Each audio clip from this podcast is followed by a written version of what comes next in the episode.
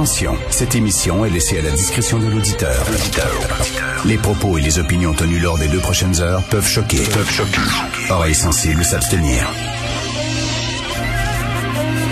Richard Martineau. Martino. Un animateur pas comme les autres. Richard Martineau. Cube Radio.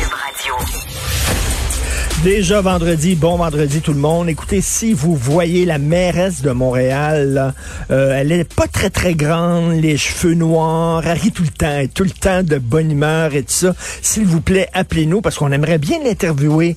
Il y a plein de journalistes qui, euh, qui cherchent euh, à, à lui mettre euh, le grappin dessus, en fait, lui mettre un micro sous le nez. On aimerait l'interviewer pour qu'elle nous parle de, de cette belle ville, et, euh, surtout son, son escouade de la mobilité qui est tellement efficace. Je parlais à Mario Dumont hier, il y avait un rendez-vous hier. Euh, il devait parcourir 1,4 km. Il est arrivé 20 minutes en retard. C'est le foutu bordel à Montréal. C'est bloqué comme jamais. Les commerçants en ont ras le pompon. On aimerait elle, même, elle répond même pas même pas un accusé de réception, rien. Elle veut rien savoir. Donc, si vous la trouvez avant, avant nous, s'il vous plaît, appelez-nous. Ce serait le fun. On aimerait lui parler de la situation à Montréal. Je veux parler de, la vente, la vente des données. Monsieur Fitzgibbon, hein, qui est vraiment là, euh, il a fait un gros boom là, avec son annonce, comme quoi ça sera peut-être le fun de vendre des méga données de la RAMQ euh, aux, aux big pharma, aux grosses compagnies pharmaceutiques. Et là, il y a des gens qui ont dit ça pas de maudit bon sens. J'en étais, j'ai écrit là-dessus. Ça n'a pas de maudit bon sens. Excellente chronique aujourd'hui de Jean-Denis Garon, chroniqueur économique dans le journal de Montréal, qui dit calmez-vous. Calmez-vous, il n'y a rien là qu'on partage ces données-là. Il est justement dans le studio, Jean-Denis, comment ça va? Salut Richard, ça va? Tu as trouvé les gens qui euh, capotaient là-dessus, là, qui allaient un peu trop fort. Je trouve pas que les gens ont tort de s'inquiéter, hein, juste qu'on s'entende. Je je trouve pas que ce qui a été écrit, c'est tout mauvais. Ce que je pense, c'est que le gouvernement a d'abord mal passé sur le, mes le message, sur ce qu'on entend par partager des données, parce que là, on s'entend qu'on est, euh, on est dans le sillon là, de tout ce qui s'est passé chez Desjardins, puis Equifax, puis etc. Alors, je pense que les gens comprennent pas ce que ça veut dire partager les données, et je pense aussi que la démarche précise. Là, on saura pas, par exemple, que toi, tu prends des médicaments pour tes hémorroïdes. Ben non, tu sais, puis la démarche précise, tu sais. Quand on parle de, de, de, partager les données, là, les gens ont en tête là, le gars là, dans, dans, dans une banque qu'on va pas nommer, là, qui met votre numéro d'assurance sociale sur une clé USB puis s'en va vendre ça sur le dark web. C'est pas comme ça que ça marche. Quand le gouvernement décide de bien ouvrir les données, je vais vous dire comment ça fonctionne. Puis moi, j'ai travaillé avec ces données-là. Là. OK. Au Québec, dans plusieurs universités, vous avez euh, des centres de statistiques sociales. Alors, le gouvernement, il va prendre, par exemple, vos, les données fiscales des Canadiens. Il va les anonymiser. Il va enlever tous les noms. Après ça, il va même les repondérer pour les régions, par exemple, l'île du Prince-Édouard. On pourrait découvrir quelqu'un. On sait que des, des fois, il y a juste un médecin dans le village, dans une petite place. On enlève ces données-là, on les repondère. Il y a même des choses qu'on fait là maintenant en statistique, puis il y a des spécialistes de ça. On ajoute des fausses données des données fictives, c'est du bruit. Non, mais tu vas voir c'est drôle. Hein?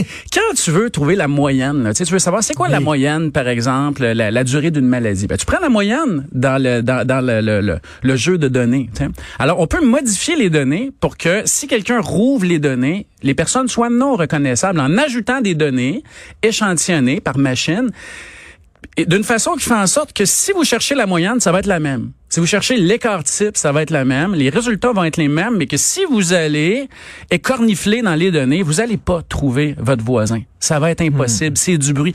Il y a des méthodes. Parce qu'il y a des lois qui existent pour protéger notre confidentialité. Ben D'abord, au fédéral, il y a la loi fédérale sur les statistiques. Puis en plus, je vais vous dire quelque chose. J'ai cherché, j'ai cherché les scandales de fuite de données chez Statistique Canada. Statistique Canada, je vous annonce tout de suite, ils ont tout sur vous. Hmm. Bon.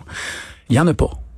C'est drôle, hein? À, les à tous les endroits là où on n'a pas de politique officielle de partage de données fondée sur la science, ça a coulé. L'endroit, le seul endroit au fédéral où on a eu un, un gros scandale, c'était euh, euh, Développement des ressources humaines Canada il y a une couple d'années. Il y a un employé qui avait par erreur mis les données du monde sur sa clé USB non cryptée. Les données étaient sorties. Pourquoi? Parce qu'on n'avait pas euh, passé par l'agence statistique, puis parce qu'on n'avait pas de protocole. Le gouvernement du Québec a besoin de faire ça rapidement rapidement pour pas qu'il y ait de fuite. Mais là, écoute, qu'on donne, qu'on permette aux chercheurs d'avoir accès à ces mégadonnées-là, je n'ai pas de problème. D'ailleurs, ça fait des années que les chercheurs se plaignent qu'ils n'ont pas accès à ces données-là, mais qu'on les vende à des big pharma finalement pour maximiser leurs profits et qu'ils puissent nous vendre davantage de pelules, je sais pas. C'est là où je suis plus frileux. Ben, moi, je vais te poser une question. C'est quand c'est quand la dernière fois qu'un fonctionnaire du ministère de la Santé et des Services sociaux a développé un bon médicament? C'est quand la dernière fois? Là, là, on a des gens qui sont à droite qui disent, écoutez, c'est notre vie privée, ça nous appartient, puis en même temps, ils nous disent, laissez le secteur privé innover. Mais donnez-leur pas les données. Puis là, t'as des gens à gauche, là, chez tes amis de QS, Richard, là, qui nous disent, là, euh, qui nous disent, écoutez, nous, on veut nationaliser l'industrie pharmaceutique. On veut non seulement que le gouvernement y ait toutes vos données, mais qu'ils les utilisent, qu'ils les exploitent, puis qu'ils les centralisent. Mais là, faire ça, c'est du capitalisme sauvage. C'est pour ça que, normalement, j'écris pas de chronique le vendredi, puis j'ai appelé le journal, j'ai dit, ça me démange, je suis plus capable, je suis plus capable de, de me retenir. On peut-tu juste expliquer aux gens comment ça fonctionne, un partage de données bien fait, encadré, par la loi. Puis sérieusement, ah. si on les vend, les données, sont, on, on vend pas les données, on vend l'accès. Ils partent pas avec, puis ils amènent pas chez Merck Pharmaceutics. Est-ce que tu as trouvé euh, la réaction de Gabriel Nadeau-Dubois un peu trop euh, collée au plafond, quoi? Je vais, je vais, te dire ce que j'ai dit au début, et je, puis je le pense vraiment. Je pense qu'à partir du moment où le gouvernement va développer des protocoles sérieux, publics, transparents, et où on va se, et où on va se faire expliquer comment on va les partager, et de quelle façon ça va être fait? Je pense que beaucoup de gens vont se calmer. Beaucoup de gens vont réaliser que depuis des décennies, Statistique Canada fait exactement la même chose. Ça nous a permis de développer des bons médicaments, de développer des bonnes politiques publiques, de vérifier si un crédit d'impôt fonctionne, puis si un médicament est trop utilisé. Et je pense que les gens vont avoir confiance et que le gouvernement doit faire autre chose que juste en glisser un mot comme ça, on the side, lors d'une conférence de presse. Je pense que c'est ça le problème. Mais, mais tu sais, il y a eu le scandale Cambridge Analytica, puis bon, des, des, scandales comme ça, les données aussi utilisées, partagées par Facebook, revendues, etc. Tu peux comprendre la crainte des gens quand même. Dans aucun de ces cas-là, on avait une politique officielle sécurisée de partage de données qui implique des chercheurs puis des méthodes scientifiques. Ça a toujours été fait à notre insu. On l'a su une fois qu'il était trop tard. C'est ça qu'il faut pas faire. Puis pour ça, ça prend une politique, une façon de faire, puis une pédagogie. Moi, je suis convaincu que les Québécois veulent que le système de santé coûte moins cher, qu'on n'abuse pas de certains médicaments, puis qu'on surcharge pas certaines euh, certaines procédures chirurgicales. Puis pour ça, ça prend des données. Puis c'est hallucinant que la RAMQ ait ces données. -là. On dit des mégadonnées en passant. Toutes les données aujourd'hui, c'est des mégadonnées. Mm. Il y en a plus de petites données. Mm. En 2020, là, il y a des données partout. là.